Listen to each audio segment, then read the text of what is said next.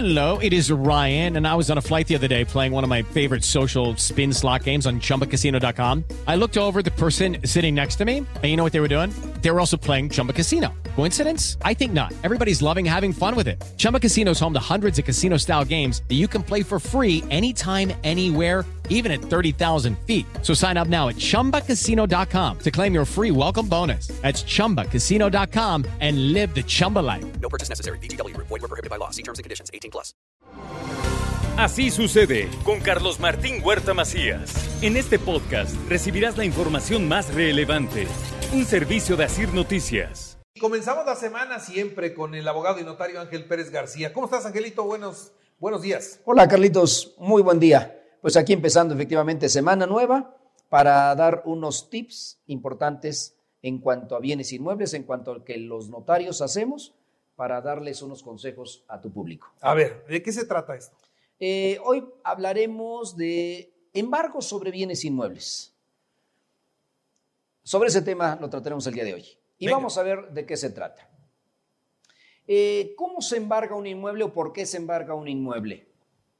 Eh, no, por, lo, por regla general, cuando se firma un título de crédito, llamémosle un pagaré, una letra de cambio, en ese momento surge una acción cambiaria directa. ¿Qué es una acción cambiaria directa? Una acción cambiaria directa es aquella que trae aparejada una ejecución.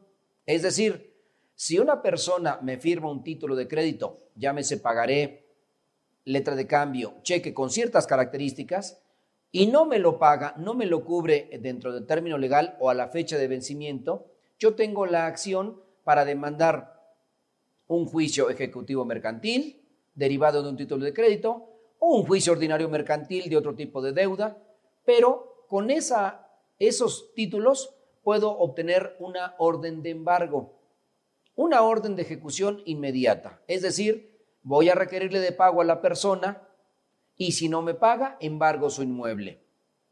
¿Y para qué sirve ese embargo? Ese embargo sirve para garantizar el adeudo que se tenga con esa persona, siempre y cuando se demuestre que efectivamente tiene ese adeudo. Pero no solamente el embargo se, se origina de esos títulos de crédito, el embargo también se origina, hablemos por ejemplo de un juicio de alimentos, es decir, la persona quien debe alimentos, quien no los ha otorgado y tiene un bien en garantía o tiene un bien en propiedad, puede otorgarlo como garantía. Y si no lo otorga como garantía, puede embargarse ese bien para garantizar los alimentos que no ha pagado a través de una orden judicial. Entonces tenemos dos tipos de embargos. Uno que es, los dos son judiciales, pero uno es por una deuda y otro por una deuda de alimentos, que es una materia familiar. Y así surgen determinados embargos.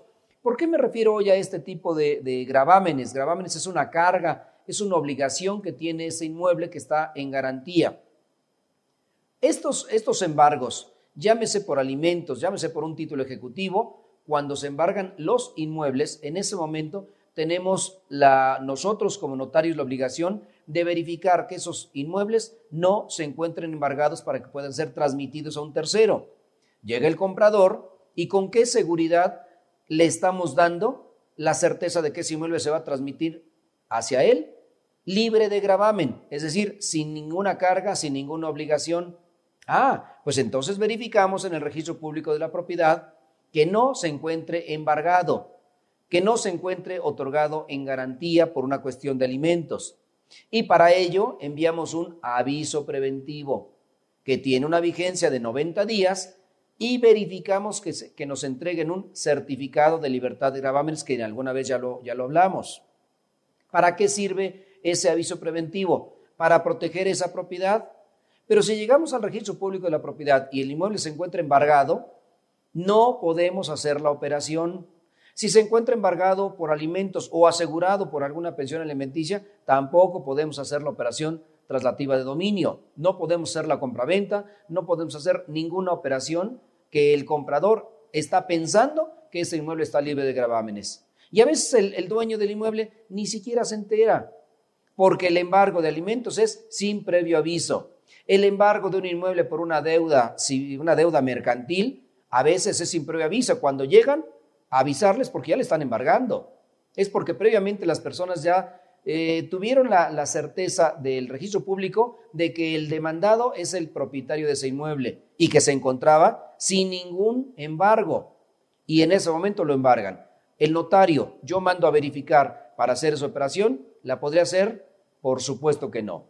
No lo puedo hacer, no puedo llevar a cabo esa escritura, porque entonces le estaría pasando los derechos al comprador y eso es un causaviente. Son términos un poquito complejos en, materia de abogacía, pero quien adquiere una propiedad con ese gravamen sigue debiendo esa, esa, esa cantidad que es por el cual está grabado el inmueble. Y dejemos que solamente sea por cierta cantidad, 100 mil pesos, 200 mil. Esa cantidad va incrementándose porque en los títulos de crédito, llámese pagaré, están anotados los intereses que causa. Entonces el embargo le llamamos una suerte principal, más aparte accesorios, y accesorios pueden ser eh, los intereses, más aparte gastos, más aparte costas del juicio. Algún día veremos qué son los gastos y costas del juicio. Pero entonces, el inmueble que se encuentra embargado por una deuda mercantil, por una deuda civil, por una deuda familiar por alimentos, no puede ser sujeto a ser transmitido, trasladado a otra persona, porque se encuentra con esa carga, esa obligación, que es un gravamen denominado embargo. Por esa razón es importante verificar con su notario que efectivamente el inmueble que van a adquirir esté libre de todo gravamen. ¿Cómo ves, Carlitos? Ahora, una, una pregunta. ¿Solamente eh, puede entonces estar un embargo? Porque luego he conocido de embargos en donde está uno y otro y otro y se hacen un enredo tan terrible que ni para Dios ni para el diablo. Sí, claro. Estamos hablando de manera muy sencilla de que es un embargo. Pero yo puedo embargarlo en segundo lugar, llega el embargo y se encuentra en primer lugar. En orden de prelación, el quien, una máxima en derecho es que dice que quien es primero en tiempo es primero en derecho. Si alguien lo embargó en el mes de enero, yo y el inmueble vale 5 millones de pesos y lo tengo embargado en el mes de enero por 100 mil pesos que me deben, pues el inmueble aguanta otro embargo y hay otra deuda de 200 mil y hay una tercera deuda de 400 mil y hay tres o cuatro embargos. Y todavía a veces se atreven a seguir firmando títulos de crédito y entonces se vuelve un problema, porque el primero que le, le deben no le van a poder pagar si no le avisan a los otros que tienen embargado el inmueble. Y son dos o tres o cuatro. O otorgaron una fianza, que es otro tema. O otorgaron una hipoteca porque como el inmueble vale una cantidad enorme y la deuda es pequeña, alguien puede prestar cierta cantidad e hipoteca en ese inmueble. Entonces la deuda no son necesariamente tiene que ser una. A veces son muchas deudas sobre el mismo inmueble.